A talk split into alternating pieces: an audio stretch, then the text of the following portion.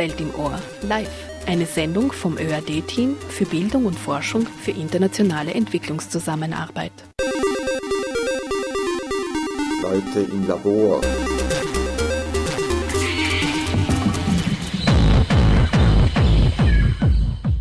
Vor mehr als 60 Jahren, 1955, erlangte Österreich seine Unabhängigkeit zurück. Die Besatzungsmächte zogen ab und man begann seine Politik auf neue Beine zu stellen. So auch die Außenpolitik, was mit einschloss, wie man künftig mit sogenannter Entwicklungshilfe umgehen sollte.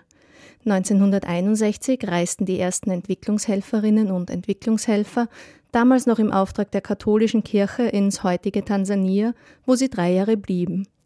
Anfang Dezember ging ein Archiv online, das sich nun dieser österreichischen Entwicklungsarbeit in den letzten 60 Jahren widmet. Hinter dem Namen Arche, das Archiv des Helfens, verbirgt sich eine umfangreiche Online-Ressource, welche Akteurinnen und Akteure sichtbar macht, Forschungsorte, Chronologien und mediale Aufmerksamkeit rund um Entwicklung beleuchtet. Dieses Archiv mit seinen Inhalten und die Entwicklungshilfe bzw. Entwicklungszusammenarbeit der letzten 60 Jahre sind heute unser Thema bei Welt im Ohr. Welt im Ohr ist die Sendereihe der Abteilung Bildung und Forschung für internationale Entwicklungszusammenarbeit im österreichischen Austauschdienst. Ich sitze heute, kurz vor Weihnachten, mit zwei Gästen im Studio zusammen, die langjährige Kennerinnen und Kenner der österreichischen entwicklungspolitischen Szene und der globalen Weltgeschehnisse sind. Frau Doktorin Karin Fischer ist Leiterin der Abteilung Politik und Entwicklungsforschung des Instituts für Soziologie an der Johannes Kepler Universität Linz. Sie hat viel Erfahrung auch vor Ort in Ländern des globalen Südens, insbesondere in Lateinamerika. Und Universitätsprofessor Dr. Walter Schicho ist Professor im Ruhestand der Afrikanistik und internationalen Entwicklung an der Universität Wien. Er hat 2013 mit Kollegen im Rahmen eines Forschungsseminars am Institut für internationale Entwicklung begonnen, sich mit diesem Archiv bzw. der Idee dazu zu befassen. Herzlich willkommen, schön, dass ihr beide hier seid. Schön. Ne? Ja, hallo.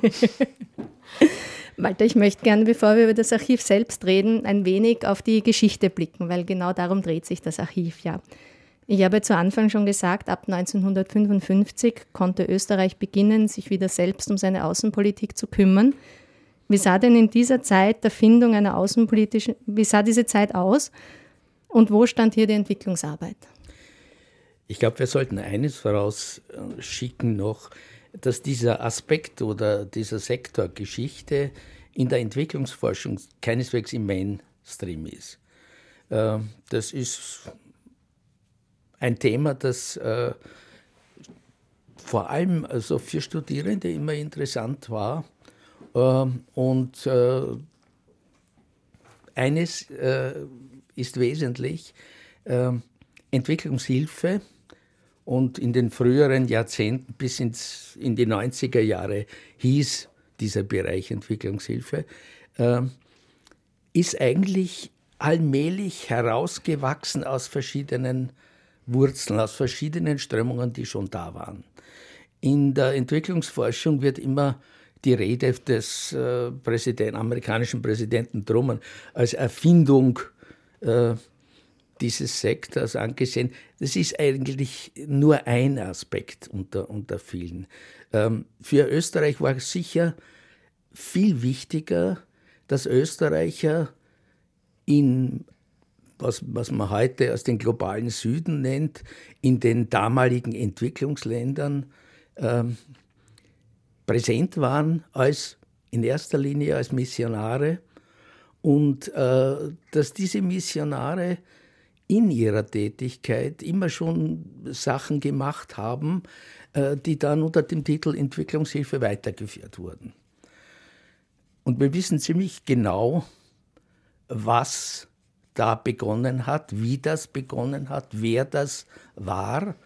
Wir wissen aber nicht warum. Ähm, Im Umfeld, damals 58, im Umfeld der kommunistischen Jugend, äh, Weltjugendfestspiele, äh, hat es eine Gegenaktion gegeben und in dem Rahmen kam es zu Kontakten der SP-Abgeordnete Peter Strasser mit einem Gewerkschaftler aus Tanganyika, äh, der Baumeister Buchwieser mit einem Geistlichen aus dem heutigen Burkina Faso, also damals Obervolta. Und aus diesen Kontakten ist eine Art Zusammenarbeit oder in erster Linie damals eine Hilfe geworden. Die sozialistische Jugend hat Flüge nach Tanganyika geschickt. Äh, die spätere Jungarbeiterbewegung unter Buchwieser, die haben also begonnen äh, mit einer Schule in äh, Ouagadougou. Das ist gewachsen. Die Frage, ja, warum? Waren das nur diese persönlichen Beziehungen? Ich habe vor kurzem einen der ersten fünf Missionshelfer, wie sie damals hießen, äh, interviewt und äh, versucht herauszukriegen, warum ging denn der 1961 nach Tanganyika? Ein junger Mann aus Niederösterreich, der liest in einer Jugendzeitung, es werden Maurer gesucht für Tanganyika schreibt dorthin, wird eingeladen, fährt los. Ja, die Vorbereitung hat etwa ein Dreivierteljahr gedauert und das ist ganz interessant, wie die Vorbereitung damals war. Natürlich haben die eine Sprachausbildung gemacht, also Englisch gelernt hier. Ähm, sie haben aber gleichzeitig auch eine Berufsausbildung gemacht. Im, ähm, im Zuge dieser Vorbereitung? Im also. Zuge dieser mhm. Vorbereitung. Mhm. Ähm, der Maurer wusste natürlich schon, wie man mauert, aber er hat eine Ausbildung als Tischler gekriegt, er hat eine Ausbildung, ja, so, sogar Haarschneiden haben sie gelernt damals. Sie haben Haarschneiden gelernt, um nach Afrika gehen zu können? Äh, ja, also man merkt ein bisschen, da ist was versucht worden. Diese Ausbildungsprogramme, die ja damals in Deutschland durchgeführt wurden und nicht in Österreich, diese Ausbildungsprogramme, das war ja auch ein Versuchsballon. Aber eines muss man gleich sagen, das war eigentlich nichts Neues. Das war eine Fortsetzung von äh, Zusammenarbeit oder Arbeit für unterentwickelte Gesellschaften in der damaligen Diktion, äh, die einfach aus dem, was schon da war, erwachsen ist. Das aus der Mission in erster Linie. Das heißt aber, dass es zivile Bewegungen waren und dass es quasi katholische, schrägstrich ähm, religiöse Bewegungen waren. Österreich hat sich ja, rühmt sich ja damit, keine Kolonialmacht gewesen zu sein. Ich habe vor zwei Monaten eine Sendung gemacht, die zeigt, dass das nicht ganz stimmt. Aber dennoch, wie war denn, wie hat sich denn der Staat, hat sich der Staat in irgendeiner Weise verpflichtet gefühlt, da aktiv zu werden? Jetzt neben den zivilen und den religiösen Gruppierungen. Ja und nein. Es gibt, wenn man also die Debatten verfolgt in den späten 50er Jahren, in den frühen 60er Jahren, die Debatten im Parlament im äh, Zusammenhang mit äh, Budget, Zusammenhang mit internationalen äh, Beziehungen, ähm, dann kommen mindestens drei Argumente. Mit denen begründet wird, warum man Entwicklungshilfe machen soll. Aber man weiß eigentlich immer noch nicht, warum man, was wirklich dazu geführt hat, dass man es getan hat. Also eine dieser Begründungen ist äh, handfest, wir haben nach dem Krieg selber Entwicklungshilfe bekommen, Marshallplan, und äh, wir sind also jetzt aufgrund dieser Hilfe verpflichtet, anderen zu helfen. Das ist das eine Argument. Das zweite Argument ist, äh, wir gehören im Rahmen des Kalten Krieges, der in der zweiten Hälfte der 50er Jahre schon äh, ziemlich ausgeprägt äh, da war, wir gehören zur westlichen äh, Hemisphäre. Und äh, vor allem in Afrika, wo mit den 60er Jahren sehr viele ehemalige Kolonien unabhängig ge äh, geworden sind, hat sich gezeigt, dass die neuen Regierungen, dass die neuen nationalen Führer äh, eben auch tendiert hat, manche von ihnen zumindest, auch tendiert haben dazu, den kommunistischen Weg zu gehen. Und das war das zweite Argument. Wir müssen den Westen, wir müssen äh, die demokratische Hälfte dieser Welt denn der Kommunismus war in der Diktion undemokratisch, äh, dabei unterstützen, dass diese neuen Staaten nicht in die kommunistische Hemisphäre abgleiten. Und das Dritte war, ja, wir haben auch irgendwie moralisch oder so, wir haben schon eine Verpflichtung, weil es geht uns eigentlich ganz gut. Aber, und da ist gleich immer der zweite Satz dabei, wir würden ja gern, aber wir können es uns nicht leisten. Das ist übrigens ein Argument, das bis heute ja, im äh, Diskurs der EZA immer wieder auftaucht. Äh, ja, gerne, aber leider ja, ja. haben wir nicht die Möglichkeiten, die Mittel, äh, das zu tun. Die anderen haben mehr Mittel. Ja, Karin, jetzt ist aber der Kommunismus und der Sozialismus gerade in Lateinamerika ja durchaus präsent gewesen und weil es geheißen hat Kalter Krieg und weil wir auch von erster und dritter Welt sprechen und Kommunismus als der zweiten Welt, wie haben sich denn die lateinamerikanischen Länder in dieser Zeit verortet? Waren die Empfänger, waren die Geber? Äh, na, das ist an sich auch ganz gut geklärt durch die Quellenlage. Also die, die Mittel der USA nach dem Zweiten Weltkrieg sind nicht in ihren Hinterhof geflossen, sondern in andere Länder, also vor allem Philippinen und, und Asien. Äh, und zwar aufgrund eines handfesten politischen Konflikts. Ähm, wie der Walter erwähnt hat, es waren viele reformerische Regier Regierungen an der Macht in Lateinamerika und die hatten ganz andere wirtschaftspolitische Vorstellungen als der Hegemon im Norden, als die USA. Die USA wollten im Wesentlichen wesentlichen Rohstoffe und ihre verarbeiteten Güter am Kontinent, am südlichen Teil des Kontinents absetzen. Und dagegen haben sich ganz viele Regierungen in Form einer auf den Binnenmarkt orientierten Industrialisierungsstrategie gesperrt. Die wollten selber Industrien aufbauen, beziehungsweise die aufgebauten Industrien nützen. Und das waren also handfeste Konflikte zwischen der US-Administration in den Nachkriegsjahren bis weit in die 60er Jahre hinein mit lateinamerikanischen äh, Regierungen und progressiven Entwicklungstheoretikern. Politikern. Und die Kennedy-Strategie dann später äh, war sozusagen auf Appeasement, auf Beruhigung ausgerichtet. Also Gelder flossen dann, als im Hinterhof halt die revolutionären Bewegungen und Guerillas und Reformer ähm, äh, sich sozusagen breit gemacht haben, um eben revolutionäre Strategien einzudämmen. Stichwort Kuba, aber viele andere, die diesem leuchtenden Beispiel sozusagen gefolgt sind. Aber ich wollte auch noch ein bisschen reagieren auf das, was der Walter jetzt erzählt hat. Ich finde dieses Archiv eine große großartige Sache, sozusagen den Entwicklungshelfer. Aber es gab, gab ja, glaube ich, auch Helferinnen. Ich habe mir kurz die Seite im Internet angesehen und da war auch, äh, waren auch zwei Frauen abgebildet auf dem Foto.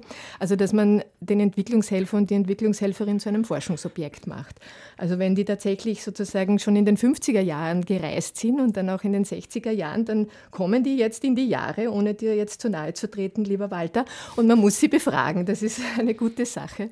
Das finde ich ähm, wirklich ein, eine lohnenswerte Geschichte, weil ich denke, dass ganz viel aufgearbeitet ist, äh, was die Missionen betrifft, ähm, koloniale Entwicklungspolitik. Da gibt es großartige Quellen, die bearbeitet sind. Aber Interviews zu machen, so eine Oral History anzulegen über die, die Leute, die gereist sind in frühen Jahren und ihr Selbstverständnis oder wie sie die Welt gesehen hab, haben, das finde ich tatsächlich eine Lücke und eine sehr lohnenswerte Initiative.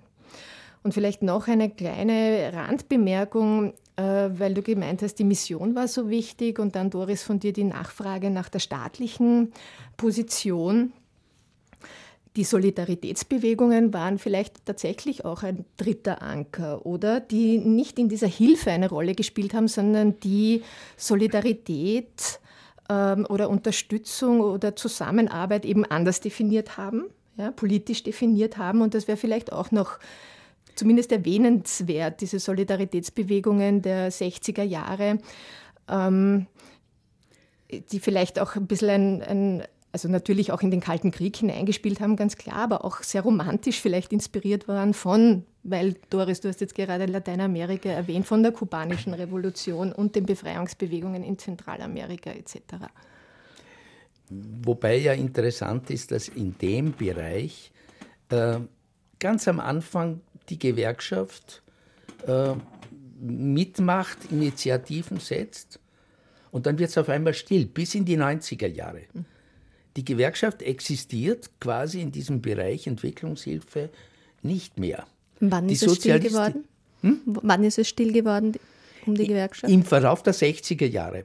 Also es gab ein eigenes Institut, äh, das gemeinsam gegründet wurde, interessanterweise von der Industriellen Vereinigung und der Gewerkschaft. Das ist, glaube ich, 66, 67 oder so eingegangen. Und dann war Stille, dann war Funkstille. Bis in die 90er Jahre, wo dann ganz aktiv äh, vor allem die jungen Leute in der Gewerkschaft da wieder eingestiegen sind. Und daher wurden kirchlichen Organisationen weitgehend das Feld überlassen. Es gab die Gründung des Jugendrats in den 60er Jahren, äh, eine Gründung einer Entwicklungshilfeorganisation der österreichischen äh, Jugendverbände, wie heißt das? Und, äh, Und die Jugendverbände waren kirchlich? Nein, nein. Oder die waren. Ganz allgemein. Der, der Jugendrat war ein, ein Organ des Zusammenschlusses der, der österreichischen Jugendorganisationen. Und da waren sowohl katholische Organisationen drinnen, wie sozialistische Jugend und, und, und, andere Organisationen. Aber auch der Jugendrat hat eigentlich immer, war eine Entsendeorganisation, hat aber im Vergleich zu den katholischen Organisationen eigentlich nur sehr, sehr wenige Leute rausgeschickt.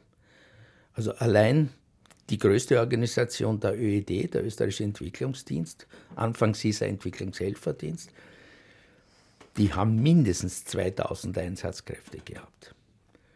Dazu gab es dann noch das IIZ, das Institut für internationale Zusammenarbeit, die vor allem akademische äh, Einsatzkräfte geschickt haben. Die haben sicher auch noch ein paar hundert gesendet. Also es war doch irgendwie eine Chasse gardée äh, der katholischen Organisationen über lange, lange Zeit. Und äh, es gibt eigentlich sowas wie eine Kontinuität aus der, aus der Geschichte heraus bis in die 80er, bis in die 70er, 80er Jahre. Dann ja. beginnt eigentlich erst ein Bruch, dass der Staat nämlich auf einmal anfängt, ja, ich will das eigentlich kontrollieren. Ja, aber bevor wir jetzt in die 80er kommen, glaube ich, will die Karin noch was sagen. Nein, will sie nicht, dann machen wir eine kurze Musikpause.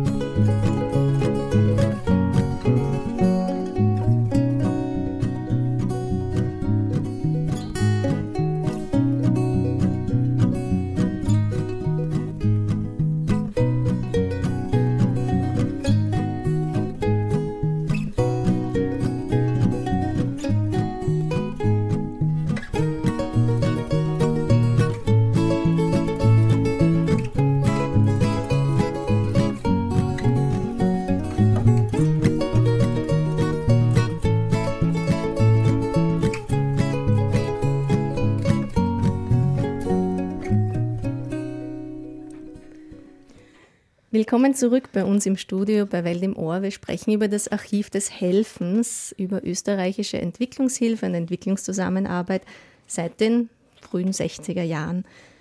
Wir sind so ungefähr in den späten 60ern jetzt mit unserem Gespräch, in den 70ern. Was waren denn in diesen ersten 10 bis 20 Jahren, Karin, so die großen Weltereignisse, die die Entwicklung oder die Entwicklungshilfe generell beeinflusst haben? Der Walter hat vorher gesagt, die Rede von Truman, die gerne genannt wird, ist es, aber nicht alleine. Was hat sich denn da getan? In den 60er und 70er Jahren. Ähm, naja, also ich würde sagen, äh, es war die Zeit des Aufbruchs der Befreiungsbewegungen, der antikolonialen Bewegungen. Walter, du ergänzt oder korrigierst mich. Und das war natürlich ein Gefährdungspotenzial. Also, dass sich die Länder, wenn nicht dem Kommunismus zuwenden, dann einem dritten Weg, also nicht Kommunismus und nicht Kapitalismus, aber sozusagen das Recht für sich in Anspruch nehmen, einen Teil des Kuchens äh, für sich zu haben und auch auf der weltpolitischen Bühne eine Rolle zu spielen. Und ich denke, so in diese Richtung gehen ja dann auch die Kennedy-Initiativen seitens der USA, ähm, da sozusagen einzudämmen, das revolutionäre Potenzial, also diese, die, die antikolonialen Bewegungen, die Entkolonialisierung ist sicher ein ganz ein, ein wesentlicher ein wesentliches Moment, wenn man begreifen will, dass dann eben auch auf theoretischer Ebene, wenn man sich Entwicklungstheorien anschaut, die Modernisierungstheorien en vogue waren. Ja? Also modernisieren nach westlichem Muster, unser Know-how in den globalen Süden, in die zu entwickelnden Länder schicken, äh, demokratisieren nach westlichem Muster, sie eingliedern in die westliche Hemisphäre, sie sozusagen an unser Wirtschafts- und Gesellschaftsmodell zu binden. Ja, das war sicher sozusagen die, die dominante Strömung. Ja. Und ich würde meinen, dass diese Truman-Rede in diesem Sinne sehr wohl ein wichtiges entwicklungspolitisches Dokument ist, weil er das sehr klar ausdrückt. Also erstens, äh, dass Armut eine Bedrohung darstellt, eine Bedrohung für uns im reichen Norden, im reichen Westen. Das ist auch eine schöne Analogie, die wir jetzt vielleicht, wenn wir die aktuelle Politik anschauen, wieder entdecken können. Ne? Also wir müssen dort was tun und uns schützen ne?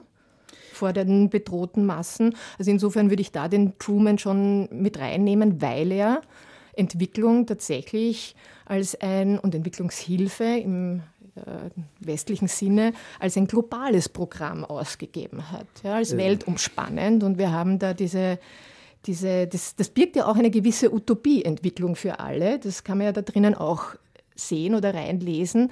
Äh, wir zitieren da immer so gern diese, dieses Gespräch zwischen einem US-amerikanischen Entwicklungstheoretiker oder Ökonomen, dem Rostow, damals auch Regierungsberater, und einem Agrarökonomen, die sich auf einer Konferenz in Addis Abeba darüber unterhalten haben, Anfang der 60er Jahre, ob Afrika den Entwicklungsstand äh, der USA in 20, 30 oder 40 Jahren erreichen wird.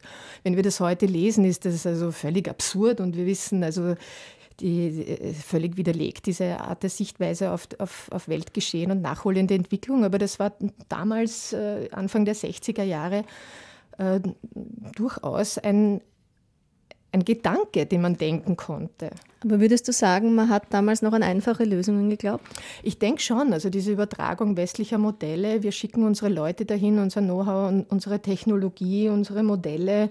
Äh, da gibt es ja auch äh, Beispiele von riesigen Infrastrukturmodellen, aber auch zum Beispiel Universitäten oder private äh, Initiativen, die Ernährungswissenschaftler, Agrarökonomen nach Lateinamerika geschickt haben, nach Peru irgendwohin in eine Community mit dem Ziel, dort die Landwirtschaft Landwirtschaft umzustellen, auf Pestizidverwendung etc., auch Ernährungsgewohnheiten zu verändern. Das sind sehr gut dokumentierte Geschichten, wo man gedacht hat, man schickt sozusagen ein Team von zehn bis zwölf Leuten dorthin, lässt die dort werken und wenn sie abziehen, hat man sozusagen mit einem erfolgreichen Modernisierungsprozess zu tun. Und das war sicherlich der Leitgedanke ganz vieler dieser frühen Entwicklungshilfeprojekte. Modernisieren nach unserem Muster ja oder nein. Äh, wenn man den österreichischen Diskurs verfolgt, also sowohl äh, den politischen Diskurs, der sich am besten anhand der, der stenografischen Protokolle des Parlaments verfolgen lässt, aber auch die diversen Papiere, die so von den Altmeistern der Zunft, äh, ein Otto Winkler, der das IEZ gegründet hat, Alois Wagner, der der geistliche Leiter des ÖED war, ähm, da spielen diese Gedanken, die mit Trommeln und äh, mit all dem drumherum äh, verbunden sind, eigentlich überhaupt keine Rolle. Äh, da stehen viel stärker, es sind ja katholische Organisationen, äh, eine ganze Reihe von Enzykliken im Raum, bis zu Popularum Progressio. Ähm, und äh, da wird, und zwar bis in die Anfang 70er Jahre hinein sowohl im politischen Diskurs als auch im zivilgesellschaftlich äh, katholischen Diskurs ziemlich ähnlich argumentiert. Wenn man sich die Redebeiträge, wir haben drei in der Zeit, äh, drei Parlamentsparteien, FPÖ, SPÖ, ÖVP, äh, die unterscheiden sich in der Art und Weise, wie sie über Entwicklungshilfe reden. Ja, das tun wir heute auch noch. Ganz wenig. Äh, die Unterscheidung taucht erst, auf im, im Verlauf der 70er Jahre, da kommen auf einmal viel häufiger als oder überhaupt erst äh, Argumente, ja, bevor wir was für die tun, müssen wir was für die unseren tun. Das taucht dann sehr deutlich im, von den äh, Vertretern der FPÖ auf. Die ÖVP ist in den 70er, 80er Jahren fast still. Das ist die Zeit der Kreisregierung. Äh, und ja, die SPÖ glaubt, glaube ich, immer noch an die Modernisierungstheorie. Also in den Anfängen sowohl der, der, der, zivilgesellschaftliche Diskurs wie der politische Diskurs baut natürlich ganz eindeutig auf äh, einem primitiven Modernisierungskonzept äh, auf. Interessant ist dann, dass in den 70er Jahren, in dem Augenblick, in dem die Forderung nach einer neuen internationalen Weltwirtschaftsordnung kommt, die katholischen Organisationen genauso wie das Wiener Institut ganz massiv auf diesen Zug aufgestiegen sind. Also Betonung äh, einer neuen Weltwirtschaftsordnung mit mehr Möglichkeiten, mehr Rechten.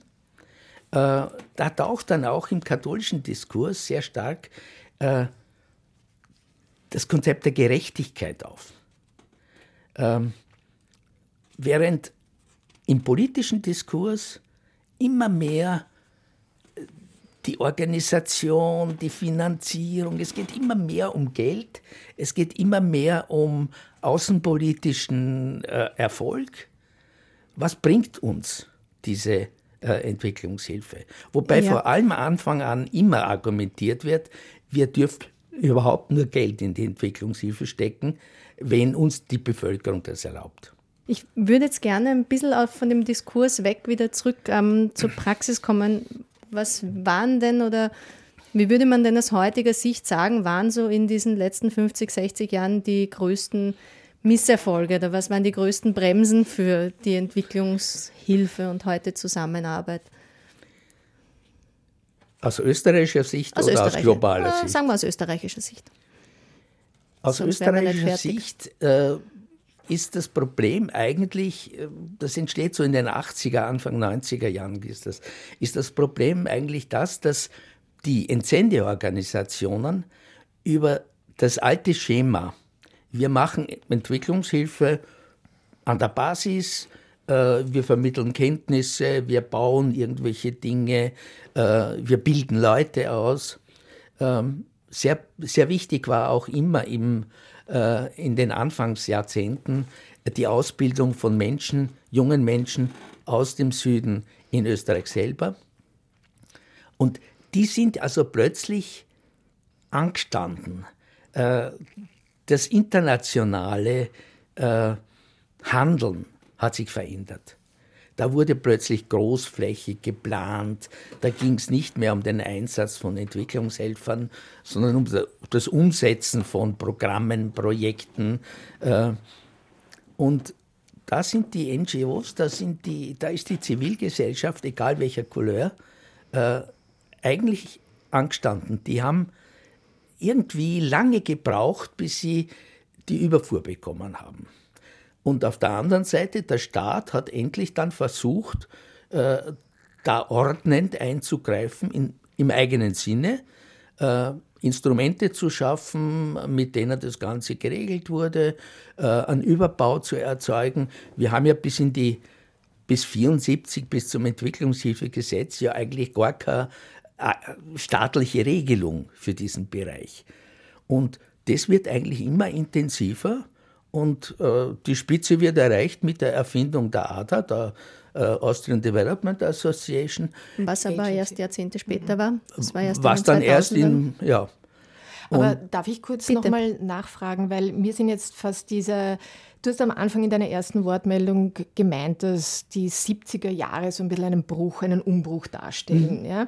Und mir ist jetzt ein bisschen zu schnell über diese 70er Jahre drüber gehüpft worden. Ich glaube, wir sind noch in den 70ern, aber schon weiter. Ja, weil, weil du schon gefragt hast nach Erfolgen und Misserfolgen in den letzten Jahrzehnten. Und äh, um noch einmal ganz kurz bei den 70er Jahren zu bleiben, weil du auch die neue Weltwirtschaftsordnung erwähnt hast. Ne? Also sozusagen ein sehr kraftvolles Auftreten dieser Führer, männlichen Führer der Dritte Welt, von Nasser bis Nehru, die blockfreien Bewegung. Ja? Also da hat sich ja außenpolitisch wahnsinnig viel getan, wo ja schon klar war, dass die Dritte Welt nicht mit einer Stimme spricht, aber doch mit mehreren sehr kräftigen Stimmen. Und dann kam doch dieses starke Moment in die Entwicklungshilfe als äh, ein Instrument der Außenpolitik zu dienen, oder? Das hast du so ein bisschen skizziert und ich denke mir, das ist schon auch noch einmal ein wichtiges Moment in der österreichischen EZA, ne? dass die Außenpolitik Kreiskis, das Außenamt hier in diesem Diskurs Dritte Welt und wir eine große Rolle gespielt hat, oder? Ich meine, nicht nur dieses Argument, wir haben nie Kolonien gehabt, wir waren jetzt mit wenigen Ausnahmen in diesen Ländern weder wirtschaftlich noch diplomatisch noch sonst irgendwie kulturell präsent. Und woran lag das? Äh, die da, spätere äh, Unterrichtsministerin Firnberg hat einmal gesagt, die Österreicher können keine Fremdsprachen. Äh, das war sicher ein Argument. Ja? Ähm, und ich glaube auch, dass unsere Wirtschaftsrepräsentanten, äh, äh, dass unsere Firmen ganz einfach Angst gehabt haben, beziehungsweise sich der Konkurrenz der vorhandenen Großmächte, die ehemaligen Kolonialmächte, Frankreich in Afrika, äh, Großbritannien in Afrika und anderswo, äh, die USA natürlich in Lateinamerika, dass die diese Konkurrenz richtig gefürchtet haben. Ja, für die war das, selbst wenn dieses Instrument der Förderung von Krediten, der Absicherung von Krediten, das ja sehr früh eingesetzt hat, vorhanden war, die Scheu war trotzdem da. Das sind Leute, die kennen wir eigentlich nicht und äh, ja, und das taucht auch immer wieder auf, diese, diese Kritik an der Wirtschaft, die Kritik an der Wissenschaft. Äh, die, Wieder Firnberg sagt einmal, äh, wir könnten viele äh, Experten in internationalen Projekten einsetzen. Wir haben die Leute nicht. Ja? Wenn man sich den akademischen Diskurs anschaut in der Zeit, ja, das sind einzelne Leute, die, wo man sagen kann, naja, die haben also irgendwie theoretisch reflektiert bis hinein in die 70er Jahre. Dann beginnt es auch ein wissenschaftliches Thema zu werden. Aber bis dorthin, ja. Aber das heißt, dass in den 70er Jahren ähm, die Katholen, die katholischen Organisationen das machen, was sie immer gemacht haben. Und parallel dazu sich sozusagen ein staatlicher Sektor oder staatlich regulierter Sektor herausbildet, ganz stark unter der Ägide von Kreisky und dieser Außenpolitik. Ist Nein, es so? Ist es das, was ich würde eher sagen, dass äh, die vorhandenen Organisationen, die nicht unbedingt jetzt nur katholisch waren, äh, dass die stärker ihre Unabhängigkeit verlieren, immer mehr. Ja? Äh, vorher haben sie bestimmt, was machen wir, wo machen mhm. wir das, mit wem machen wir das und der Staat hat es finanziert. Es gab auch keine Kontrollinstrumente. Das Wort Evaluierung war in den 90er mhm, Jahren noch, noch ein Fremdwort ja, ja. in dem Bereich. Äh, aber, aber trotzdem, also ich habe hier das Buch vor mir liegen, äh, die Dissertation von Gerhard Hödel, also ein Standardwerk, würde ich sagen, der die parlamentsstenografischen Protokolle aufgearbeitet hat in Bezug auf Äußerungen zur Außen- und Entwicklungspolitik seit 1955, äh, das ist 2004 erschienen, noch einmal der Hinweis darauf. Und da finden sich dann schon so Aussagen bald mal, dass Entwicklungshilfe ein Gebot der ökonomischen Rationalität ist, ÖVP-Abgeordnete. Und das ja relativ früh, Anfang der 90er Jahre und auch schon, im, also diese Lieferbindung und wir sollen und wir müssen und das ist auch zu unserem Nutzen, wenn wir da wirtschaftliche Beziehungen aufbauen. Na, und das natürlich als EZA. Noch deutlicher, wurde. die Entwicklungshilfe wurde von Kreisky zum Beispiel äh, versucht als Instrument zur, äh, zur Rettung der Staat, äh, verstaatlichten Industrie. Genau. Ja? Ja, ja. Das sind die großen weißen Elefanten Österreichs. Äh, die sind genau in dem Bereich. Die Zellulosefabrik in Kamerun, Steirer Fiat in, in Nigeria, die Föst in Südafrika. Ja, wir sehen, man kann über das Thema wirklich lange reden und wir haben noch gerade erst 20 Jahre geschafft. Wir machen eine kurze Musikpause und dann kommen wir mal zum Archiv selber.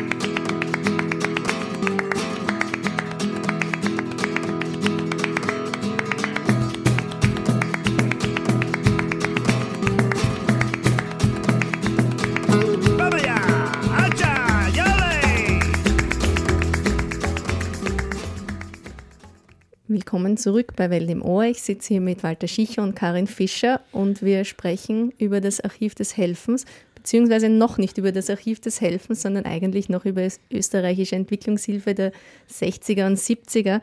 Ich würde jetzt trotzdem kurz, also oder ein bisschen länger, das Archiv noch ansprechen. Walter, du hast ja 2013 mit ein paar Kollegen und Studenten, Studentinnen begonnen, an diesem Archiv zu arbeiten. Aus welcher Intention heraus ist denn das entstanden? Drei, eigentlich alle vier, die, die da angefangen haben als Lehrende, äh, waren vorher im Rahmen der internationalen Entwicklung in dem Sektor Entwicklungszusammenarbeit auf unterschiedliche Art und Weise unterwegs. Und äh, wir fanden, äh, dass mit der Entwicklung, auch die österreichische Entwicklungsforschung hat so quasi eine Globalisierung durchgemacht. Äh, so wie die Entwicklungshilfe in den 90er Jahren sich immer stärker an irgendwelchen internationalen Vorgaben orientiert hat, sich immer mehr äh, Vorbilder irgendwo anders gesucht hat und nicht eigene äh, Strategien entwickelt hat. Äh, genauso kam es nach der Pionierzeit der Entwicklungsforschung in Wien, äh, kam es also auch zu einer Art Globalisierung. Und die Themen Entwicklungszusammenarbeit und schon gar österreichische Entwicklungszusammenarbeit waren nicht wirklich im Brennpunkt. Und da haben wir uns gesagt, also äh, für uns ist es wichtig und wir versuchen da einmal äh, einzusteigen und äh, die Geschichte dieses Sektors äh, aufzuarbeiten oder vor allem zu sichern, dass Dokumente, die jetzt da sind und vielleicht in zehn Jahren nimmer da sind, dass äh, Zeitzeugen, die man jetzt befragen kann, die man aber in zehn Jahren sicher nimmer befragen kann, äh, dass man das sichert. Genau das ist ja die Aufgabe eines Archivs. Ja, Karin, du hast ja diesen Studiengang für internationale Entwicklung mitentwickelt. Ist diese Reflexion über die eigene, über die österreichische Entwicklungsarbeit Thema gewesen in dem Studium? Ähm, ja, also es gab ja Lehrveranstaltungen dazu, eine Schwerpunktvorlesung und auch Seminare dazu. Das war natürlich ein ganz, ganz wichtiger äh, Teil des Studiums, also ein, ein Schwerpunkt ganz eindeutig. Und ich finde es auch gut, wenn man sozusagen die Studierenden ausschickt, um dieses Material zu sichern und selbst daran zu arbeiten und auch sich selbst zu reflektieren. Ja, also das gehört ja auch dazu, ja, die eigene Rolle in der Welt mit Hilfe dieser, dieses Sektors auch als sozusagen eine Selbsterweiterung oder Selbstaufklärung zu nehmen über das, wie man agiert ja, und mit welchen Zielsetzungen und aus welcher Motivation heraus. Ja. Es, es ist die historische Arbeit schon allein deswegen wichtig, weil man dabei immer wieder drauf kommt, das war alles schon da. Die Themen wurden schon behandelt. Ja? Man muss eigentlich ganz bösartig generell für diese, für diese Entwicklungszusammenarbeit sagen, äh, man weiß ja im Grunde, was man tun soll, kann, muss. Aber man tut es nicht. Ja? Es fehlt nicht am Wissen. Ich glaube, es ist in dem Bereich Entwicklungsforschung, es ist wahnsinnig viel und gutes Wissen geschaffen worden. Nur es fehlt an der Umsetzung. Kein Mensch, so wie, die, wie hier das Argument, ja, ja, wir wissen eh, wir müssen helfen. Äh, wir sollten eigentlich 2% unseres, das war in den 50er Jahren, 2% unseres Bruttonationalprodukts in die Entwicklungshilfe führen. Ja, aber das können wir nicht. Die Leute stimmen uns nicht zu und wir haben überhaupt nicht so viel Geld. Ja? Das heißt, zurück, wir haben ein unglaublich großes Wissen in dem Bereich äh, gerade das aktuelle Thema Entwicklung und Migration. Ja, da wurde ja schon in den 80er, 90er Jahren, da wurden ja schon wichtige Forschungen betrieben. Ja, wie habt ihr für euer Archiv das Thema denn eingegrenzt, wenn du jetzt sagst, es ist schon so ein großer Pool an Wissen da und an Informationen? Ich denke mal, das könnt, würde ja jedes Archiv sprengen. Naja, äh, wir kümmern uns nur um den österreichischen Produzenten. Ja? Also es geht um die österreichischen Einsatzkräfte, es geht um die wissenschaftlichen Arbeiten, die in Österreich produziert wurden, es geht um die politischen Diskurse, die äh,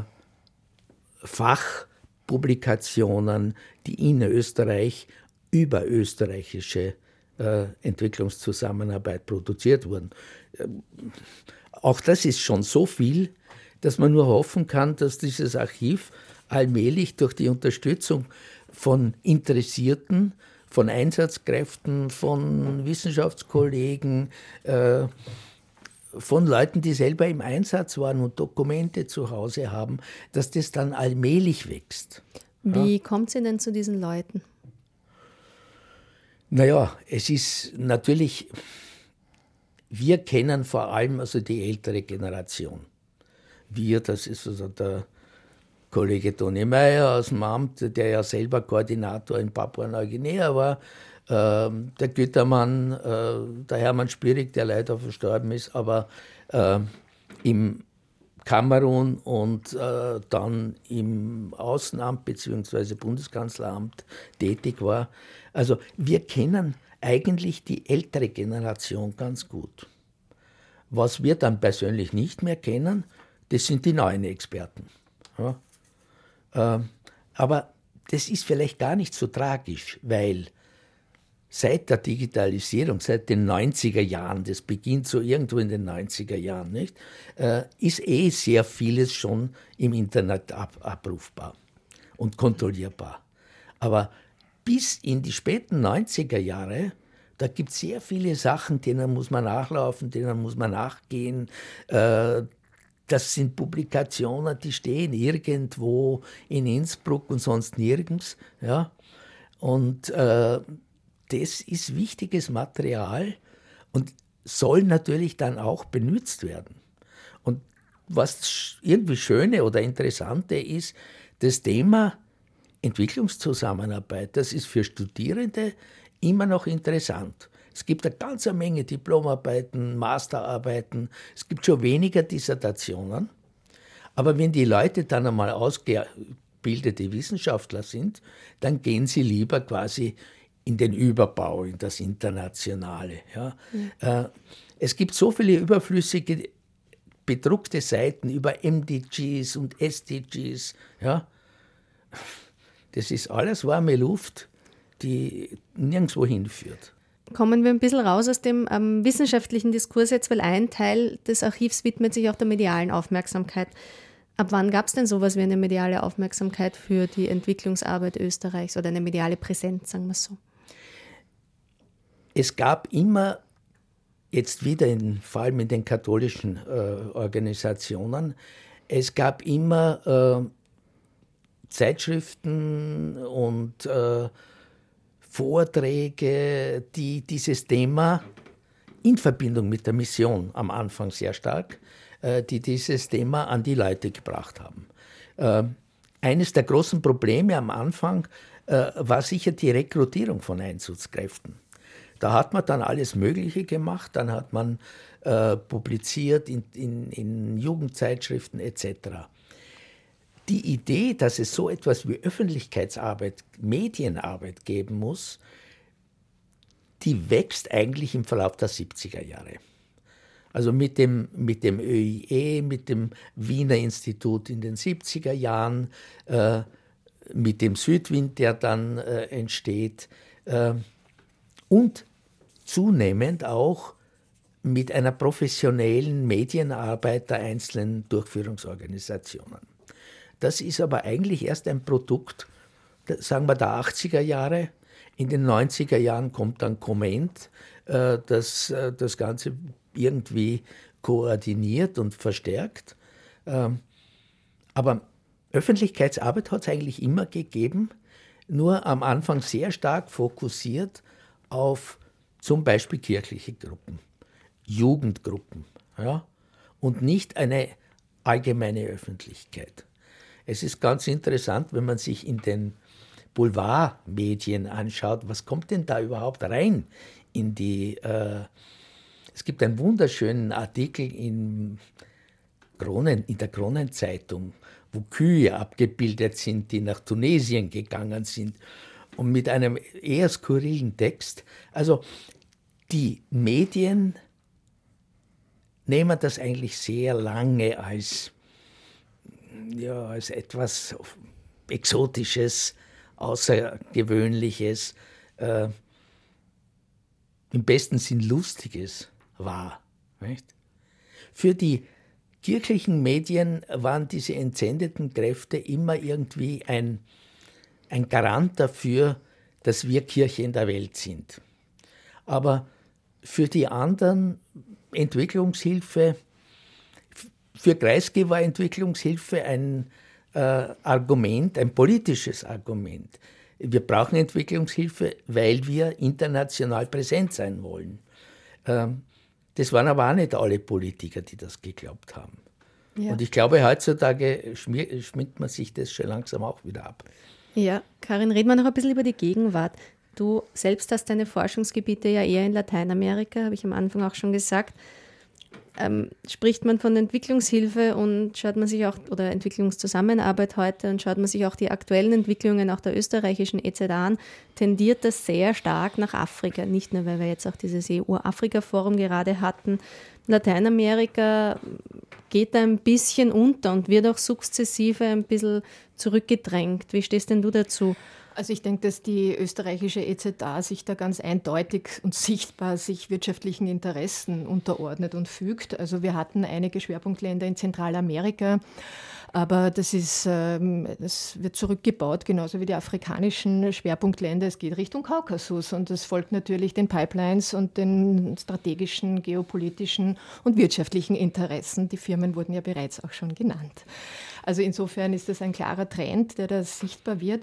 Und ein zweiter Trend scheint mir, und das ist auch eine globale Entwicklung, dass Solidarität ähm, durch Evaluierung und Controlling ersetzt wurde. Also dass diese fein geschliffenen Kontrollmechanismen und Wirkungsindikatoren, diese langen Listen von äh, Indikatoren, die man äh, erfüllen muss bei der Projektumsetzung, also dass die oft mehr Aufmerksamkeit mittlerweile erfordern als der Inhalt eines Projektes selbst. Ich glaube, das ist auch ein allgemeiner Trend. So ganz grundsätzlich meine ich allerdings, dass wir ähm, den Begriff Hilfe schon auch ein bisschen problematisieren können oder sollten. Also so dieser Satz von dir zuerst, Walter, wir haben genug Wissen und es fehlt nur an der Umsetzung, den würde ich mal ganz grundsätzlich in Frage stellen wollen. Inklusive des Wir. Ähm, es geht auch um Erfahrungen natürlich und die aufzunehmen und mit, welchem, mit welcher Motivation die Leute damals weggegangen sind und heute weggehen. Das ist was ganz Wichtiges, auch diese Motive zu erforschen, seien sie romantischer Natur und verklärender Natur. Auch das gibt es ja in dieser Dritte Weltbewegung oder auch tatsächlich von, einem, von einer katholischen Mitmenschlichkeit oder auch von Schuldgefühl getrieben. Ja? Also das, das zu ergründen, äh, halte ich für sehr wichtig. Aber so diese, diese, diese Geschichte, wir wissen genug und es fehlt nur an der Umsetzung, hat diesen Paternalismus in seinem, ja. in seinem Rucksack. Und du schreibst im Archiv ja selbst in den einführenden Bemerkungen, dass Entwicklungszusammenarbeit älter ist als die Truman-Rede und beziehst dich dabei selbstverständlich auf das Erbe des Kolonialismus. Und ich weiß, dass ja. du da nicht machtblind bist und natürlich als Historiker diese Geschichte im Kopf hast. Ähm, ich würde auch nach wie vor, ähm, und vertrete das auch politisch, dass es Entwicklungszusammenarbeit braucht und dass es die 0,7 Prozent braucht und, und, und und alle diese Vereinbarungen und natürlich eine Krisen- und Notfallhilfe, die an allen Ecken der Welt in, in Bezug auf die, die Klimakatastrophe notwendig werden. Ja. Aber das Wort Hilfe halte ich für extrem problematisch. Mir ist zum Beispiel jüngst das Wort äh, Klimahilfe untergekommen in einem Beitrag ein obszönes Wort meiner Meinung nach, weil gerade im ökologischen Bereich wissen wir sehr genau, dass die Verursacher, also dass wir die Turboverbraucher sind und die Emissäre und die Umweltschäden ungleich verteilt sind. Und dann sprechen wir von Klimahilfe für die armen Länder. Also da sozusagen ein bisschen zu problematisieren, ohne jetzt in ein defetistisches oder sogar zynisches Schluss mit Hilfe, wie es ja auch propagiert wird, ja, in kritischen entwicklungspolitischen Kreisen. Wo würde ich trotzdem da noch einmal ein bisschen eine Reflexionsschiene einschalten Ja, wobei wollen. die Entwicklungshilfe in dem Kontext, wo wir jetzt sprechen, zwischen den 50ern und bis zu den 90ern mhm. hin bis zur, zum Beitritt in die EU ja ein ganz klar stehender Begriff ist. Also damals war es ja wirklich Entwicklungshilfe, hat so geheißen. Inzwischen spricht man ja von Entwicklungszusammenarbeit. Und Aber trotzdem kriegt man auch mit diesem Begriff der Zusammenarbeit sozusagen die ungleichen Machtbeziehungen in diesem Akteursfeld, das ja durchzogen ist von ungleichen Machtbeziehungen, nicht weg. Ich muss jetzt mein Wir verteidigen. Das ist natürlich gemeint ein inklusives Wir und nicht ein Wir der Westen über die anderen. Ja? Das heißt, es gibt gesamt gesehen eine Unmenge an Wissen, die Lösungen äh, die zu Lösungen führen könnte. Das wird aber nicht umgesetzt. Ähm, das andere, bei uns steht Hilfe mit einem Fragezeichen, äh, schon allein deswegen. Aber äh, ich glaube eines, dass diese Namensänderung, die so ganz äh, eisern verteidigt wird, dass du diese Namens Namensänderung zwischen von Entwicklungshilfe zu Entwicklungszusammenarbeit, dass das noch nichts verändert hat. Wir, wir, betreiben eigentlich immer noch Entwicklungshilfe, nennen es aber Entwicklungszusammenarbeit. Ja, wir sind immer noch patriarchal oder äh, vom Verfügen über die Finanzen den anderen übergeordnet reden, aber von äh, Gespräch auf Augenhöhe. Ja. Beim Kagame äh, jetzt ist es natürlich schwierig, den nicht auf Augenhöhe zu haben, weil er über einen drüber schaut mit seiner Größe. Aber auch dieses, es gibt so viele äh, Topoi, so viele Klischees, die immer wieder verwendet werden und die einfach nicht zutreffen. Äh, diese Beziehungen, äh, was ist Entwicklungszusammenarbeit? Entwicklungszusammenarbeit ist der Verkauf von äh, Projekten, von Gegenständen, Wissen etc., äh, die von denen, die das verkaufen, bezahlt wird. Das heißt, wir haben auf einer Seite die Finanzierung, wir haben auf einer Seite das Produkt und auf der anderen Seite jemand, der weder das Verfügung über das Produkt hat, noch Verfügung äh, über das, was zur Verwendung des Produkts gehört. Also wie soll ich da von Augenhöhe sprechen? Ja, kann, kann die Entwicklungszusammenarbeit, selbst wenn sie jetzt nicht, also ich würde es jetzt nicht ausschließlich so kritisch sehen wie du, aber kann die Entwicklungszusammenarbeit das kompensieren, was in vielen anderen Bereichen Entwicklung hemmt, sprich Klimawandel, sprich Vermögensungleichverteilung, sprich etc. etc. etc.? Na, Genau, also ich würde sagen, die EZA ist ein Trostpflaster auf all den, den, Verwerfungen, die du gerade genannt hast und noch dazu ein sehr schlecht klebendes. Genau. Ja. Es geht eigentlich um die Veränderung dieser ungleichen Machtverhältnisse auf der Welt und möglicherweise auch um andere Formen des Aktivwerdens. Also ich schätze es ja immer bedeutender ein, dass man auf die Verhältnisse hierzulande einwirkt, auf eine Veränderung. Ähm, oder auch, wie wir jetzt gerade gehört haben, im, in Bezug auf die, den EU-Afrika-Gipfel, ähm, Handelsverträge anzugreifen, zu ja. problematisieren, zu thematisieren. Also Entwicklungszusammenarbeit behandelt im besten Fall Symptome, aber nicht die Ursachen. Ja? Und die Ursachen lassen sich nicht mit den Instrumenten äh, bearbeiten, die die Entwicklungshilfe zur Verfügung hat. Da muss man dann über, über Global Government und, und ich weiß nicht was. Also das findet ganz woanders statt als in der Entwicklungshilfe. Das heißt aber nicht, dass die Entwicklungshilfe deswegen überflüssig ist. Das wäre meine nächste Frage gewesen. Ja, ich, ich glaube, dass sehr vieles geleistet wurde, auch gut geleistet wurde, auch wenn es so und so viele weiße Elefanten gibt. Äh, aber das ist, das ist ein kleiner Sektor in, äh, in einem Bereich, wo vieles zusammenspielen müsste, um eine Änderung zu erzeugen. Ja? Aber dass sehr viel Gutes geleistet wurde, heißt ja noch nicht, dass auch noch weiterhin sehr viel Gutes damit geleistet werden kann. Wie, wie sollte denn die Entwicklungszusammenarbeit der Zukunft ausschauen für euch?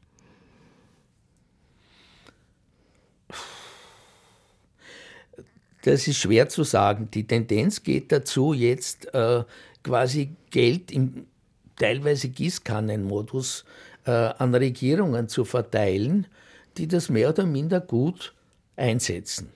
Es gibt zweifellos äh, eine Menge Regierungen, die mit diesem Geld was anfangen können. Es gibt eine Menge Fälle, wo das Geld irgendwo versichert, äh, versickert. Äh, es gibt einen hohen Beamten, einen österreichischen, der ganz ehrlich gesagt hat, naja, äh, mindestens ein Drittel der Gelder, die wir dorthin schicken, äh, verschwindet. Das ist normal. Ja? Das heißt, die Entwicklungshilfe ist schon wichtig ja?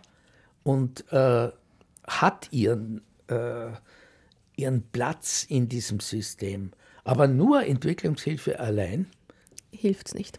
Also ich würde ja. sagen, also dieses ist ja auch mittlerweile ein ein Stehsatz und das schon seit den 70er Jahren, diese berühmte Hilfe zur Selbsthilfe und ist auch vielfach von unterschiedlichen Seiten instrumentalisiert worden. Aber es bezeichnet schon auch einen ganz wichtigen Aspekt, um auf ein zweites Buch hinzuweisen. Ich habe kürzlich mit viel Gewinn das Buch Hilfe, Hilfe gelesen von äh, Gebauer und Trojanow, Gebauer von Medico International und Trojanow, der, der Schriftsteller. Ilya Trojanow. Genau, ähm, die da ganz viele Beispiele auflisten, die vielleicht nicht unter dem Titel Hilfe oder Entwicklungshilfe oder ausschließlich unter diesem Titel verhandelt werden, aber wo es dann eben auch darum geht, dass Menschen vor Ort selbst tätig werden. Und das tun sie. Also sozusagen sich selbst Strukturen geben. Und dabei kann man sozusagen unterstützen, aber es geht immer auch um die Vorortbedingungen, die genau zu kennen und die Menschen sozusagen auch machen zu lassen, das, was sie dann sowieso in Krisensituationen beispielsweise selbst in der Lage sind zu entwickeln. Und sie bringen da ganz großartige Beispiele, die ganz stark auch aus einer politischen Mobilisierung heraus passiert sind, in Zentralamerika, in Pakistan und in Afrika. Ja. Also, dass man sich solche Beispiele anschaut der Selbstermächtigung. Ja. Walter, wir gehen Richtung Ende der Sendung. Vielleicht noch zwei Sätze. Wo soll es denn mit dem Archiv hingehen? Was habt ihr denn noch geplant? Eigentlich sollte das aus, unserer, aus unserem Raum oder aus unserer Verfügung hinaus ein, eine Sache werden, an der sich viele beteiligen. Ähm, das Ziel ist schon ein bisschen zu fördern, dass mehr geforscht wird über diese Geschichte. Äh, das Ziel ist zu verhindern, dass wertvolle Quellen verloren gehen.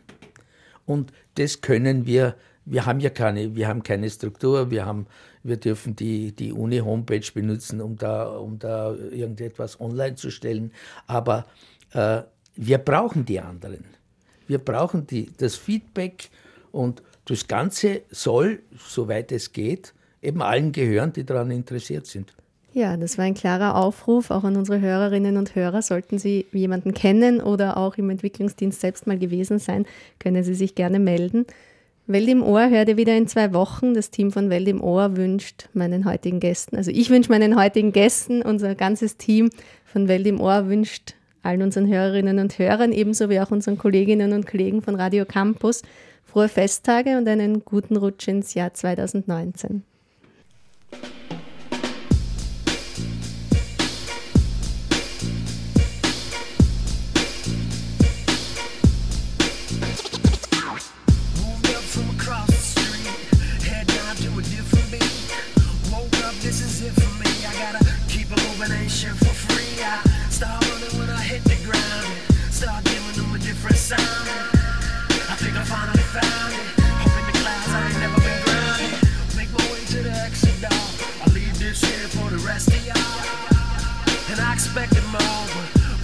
planets.